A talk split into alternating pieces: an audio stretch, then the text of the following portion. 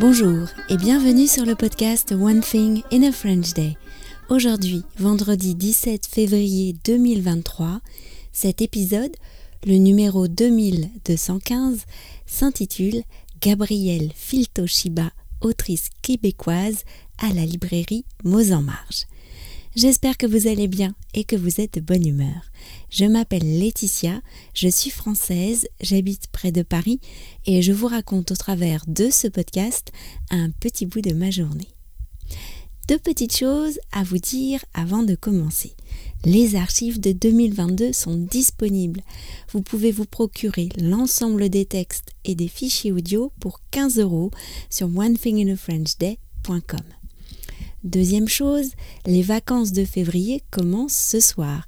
Si vous êtes abonné au transcript, vous recevrez pendant deux semaines de courts épisodes enregistrés sur le vif. C'est donc un autre format que le podcast habituel. Pour compléter cette expérience, j'ouvre un forum sur lequel vous pourrez commenter les épisodes pendant cette période.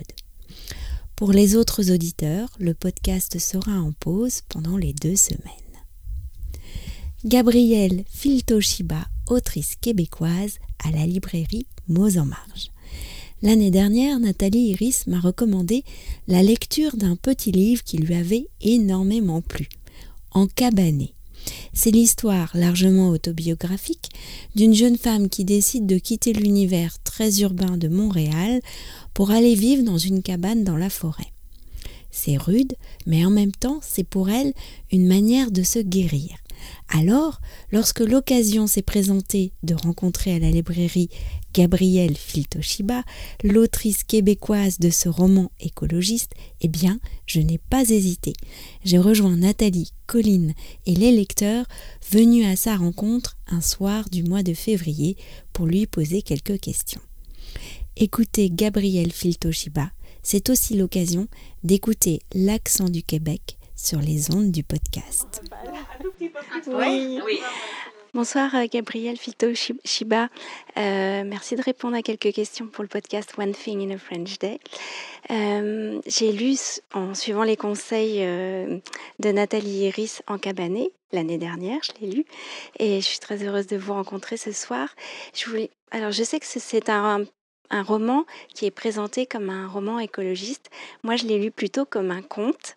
Et je me suis fait la remarque qu'on manquait de contes dans notre monde moderne. Est-ce que vous êtes d'accord avec euh, cette interprétation? Tout à fait. Je pense que les époques les plus sombres, les époques les plus sombres, euh, en fait, appellent à lire la poésie, des contes. On a besoin d'être émerveillé. Et je pense que la fiction nous amène cet émerveillement et euh, on peut faire parler la nature aussi. Et la façon dont le livre est construit aussi, avec les petits dessins, les enrichissements audio quelque part aussi, parce qu'à chaque fois vous faites des rappels à, des, enregistrements audio, des chansons, etc. Je trouve que tout ça, c'était un peu magique. Merci, merci. Moi, j'aime beaucoup euh, terminer. En fait, quand j'ai quand j'ai terminé un manuscrit, je le laisse reposer pendant un mois ou deux, puis après, je me mets à dessiner tout ce que j'ai pas réussi à mettre en mots. Alors, d'où les dessins, puis ben, les références aux auteurs ou aux musiciens du Québec. J'avais envie de leur lancer des fleurs parce que ce sont des gens qui m'ont beaucoup inspiré, moi. Et euh, oui, c'est ça. Et ma deuxième question, c'est euh, sur la langue que vous utilisez pour écrire vos livres. Donc, ils sont écrits en français, bien sûr, mais j'ai lu que vous étiez traductrice et que, euh, en tant que traductrice, on vous demande d'employer un français un peu. Radio-Canada, c'est ça? Oui. la langue de bois. La langue de bois.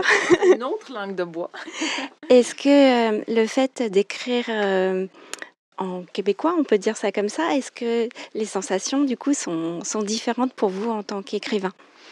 Oui, ben c'est plus proche de la langue du cœur, puis ça touche les gens parce que ben, pour une fois, on a des textes euh, dans la langue de chez nous. Et, heureusement, ben, quand ils sont parus en France, il n'y a pas eu de correction. Ça a été des ajustements. On a, on a créé un glossaire à la fin qui est plutôt rigolo. C'est pour apprendre, pour pouvoir s'approprier ces, ces expressions-là qui viennent souvent de, Bretagne, de Normandie.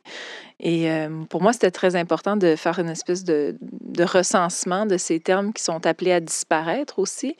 Euh, à cause de cette présence euh, anglophone très forte, puis d'un français international qu'on utilise sur le marché du travail. Alors, je la trouve très riche, la langue du Kamouraska, puis elle a ses, perles, alors j'ai voulu les, placer ici et là dans les dialogues. Mm. C'est très chouette comme effet. Merci beaucoup. Ça me fait plaisir, merci beaucoup. One Thing in a French Day, c'est fini pour aujourd'hui. Je vous retrouve donc sur le podcast d'ici deux semaines.